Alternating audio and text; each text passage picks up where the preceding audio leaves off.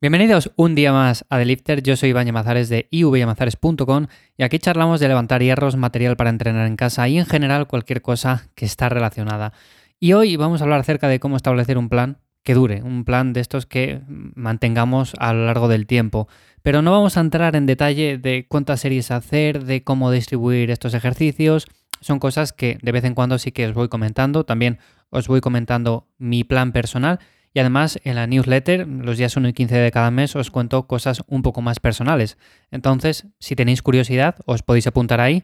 Pero hoy más en concreto quiero hablar acerca del eh, aspecto general del plan. O sea, de cómo muchas veces lo planteamos mal, pero sencillamente porque no nos paramos a pensar un momento.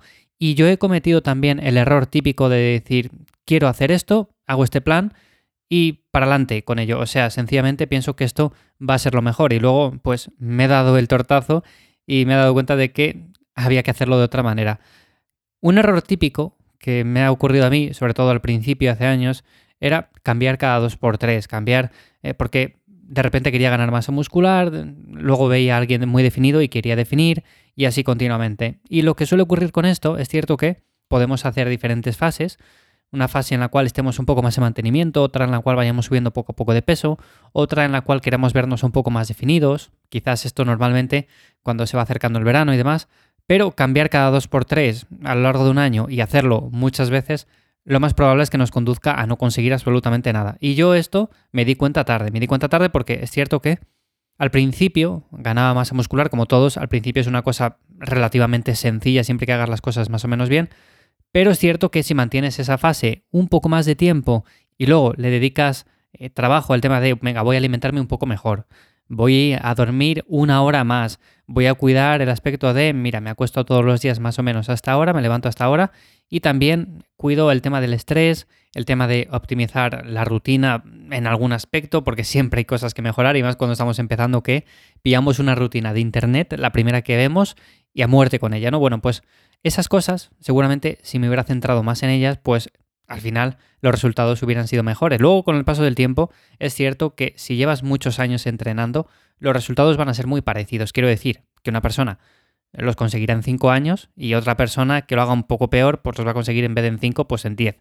Pero al final los resultados van a ser más o menos similares siempre y cuando mantengamos unos mínimos en el entrenamiento, que ya sabemos todos cuáles son. El entrenar con intensidad, darle caña y mantener el plan a largo plazo. Entonces, ahora que menciono el tema del largo plazo, yo considero que es importante tener un plan, pero hay que definirlo más a medio largo plazo, no es decir, venga, pues en este mes quiero hacer esto, vale, pues sí, seguramente si tienes unos planes o unos objetivos a muy corto plazo, pues les puedes lograr también, por ejemplo, yo que sé, quiero mejorar estas marcas en este ejercicio o quiero, mm, yo que sé, quitarme un centímetro de cintura. Esto puede parecer una chorrada, ahora dicho así, porque suena como muy poco, ¿no? Como muy pobre, como un plan mediocre, pero realmente es que los objetivos son así. O sea, no podemos decir, venga, pues en esas cuatro semanas voy a conseguir ganar tanto o voy a conseguir perder 10 centímetros de cintura. Bueno, pues lo más probable es que no. O sea, no vas a conseguir eso, vas a conseguir simplemente pues, un pequeño objetivo. Y si lo planteamos más a medio o largo plazo, lo que suele pasar es que, lo primero, tenemos más tiempo para hacerlo, estamos más eh, desestresados, vamos con más ganas a entrenar y no tenemos tantas prisas por ver el resultado final. Y lo segundo es que mejoramos el plan bastante porque no hacemos locuras en el aspecto de cambiar cosas de repente porque en una semana eh, no vemos cambios, entonces quitamos unos ejercicios, hacemos otros, en definitiva, estas cosas que no conducen a ningún sitio. Así que, ¿qué hacer para establecer un plan que dure? O sea, una rutina que la mantengamos bastante tiempo. Lo primero es pensar lo que nos gusta. O sea, si a mí me gusta jugar al fútbol, no me gusta entrenar con pesas, no me gusta el ejercicio de, yo que sé, calistenia, seguramente no lo mantenga durante mucho tiempo. Ahora bien, si me gusta el fútbol, pero también me gusta ganar masa muscular y para ello tengo diferentes alternativas como todos conocemos, bueno, pues entonces puedo decir, a ver, de todas estas que tengo aquí, ¿cuál puede ser la que mejor se adapta a mí? Ir a un gimnasio quizás no, porque me tengo que apuntar y tengo que desplazarme a tal sitio, entonces, bueno, esa opción vamos a descartarla. También tengo al lado de casa un parque que tiene unas barras dominadas, se ponen ahí unos chavales todos los días, bueno, pues quizás pueda acercarme ahí y puedo empezar a entrenar con ellos. O igual, también puedo comprar algo de material y puedo ponerme a entrenar en casa, eh, una rutina full body, tres días a la semana, dos días, cuatro, el tiempo que sea, ¿no? Entonces, qué es lo que más me gusta o lo que más se adapta a mí dentro de estas posibilidades y luego vamos a elegir lo que vamos a hacer. Una vez tengamos eso, que casi casi es lo más importante para mantener el plan a largo plazo, por supuesto tenemos que pensar en cuánto tiempo disponemos. O sea, si yo tengo un trabajo, tengo también unos estudios, tengo también unos hobbies, tengo también, yo qué sé, diferentes cosas y me quedan al cabo del día, o sea, todos los días dos horas libres para hacer lo que sea, pues tengo que pensar en esas dos horas a lo que lo quiero dedicar porque quizás yo también tenga otros proyectos o tenga otras cosas en mente a lo que quiero dedicar tiempo y no pueda sacar tanto para el entrenamiento. Entonces, en este caso, podemos pensar, bueno, pues tengo dos horas, ¿no? De estas dos horas podría sacar una hora, unos tres días a la semana, y con eso ya tendría el entrenamiento hecho. Porque no solamente es pensar en el tiempo del que disponemos, sino también en cuánto queremos dedicar. Yo puedo querer dedicar dos horas, cinco días a la semana, y otra persona puede querer dedicar una hora tres días a la semana. Son igual de válidas las dos opciones, pero evidentemente con una probablemente consigamos más resultados que con otra. También depende un poco de los objetivos que tengamos en mente, porque puede que nuestros objetivos se cumplan perfectamente igual con una rutina tres días a la semana dedicando una hora que con el otro ejemplo. Entonces, en este caso, para mí esto es fundamental. Primero pensar lo que nos gusta, en lo que se adapta a nosotros, para elegir eso, sin duda alguna, no tirar por lo primero que elige todo el mundo y ya está. Y lo segundo sería cuánto tiempo disponemos y cuánto tiempo vamos a dedicar.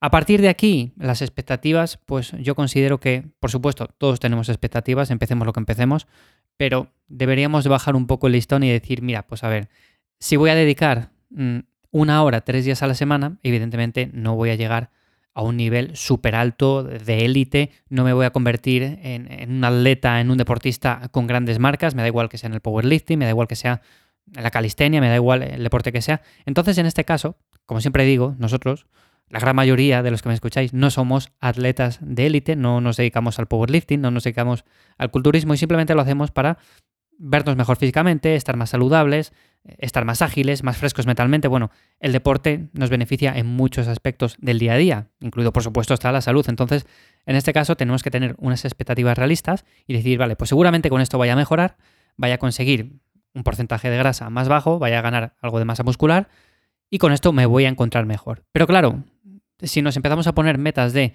yo quiero definir hasta conseguir un 7% de grasa corporal o quiero ganar 20 kilos de masa muscular en un año o yo qué sé, quiero hacer una sentadilla con 250 kilos en los primeros seis meses. Hombre, pues probablemente no lo consigas.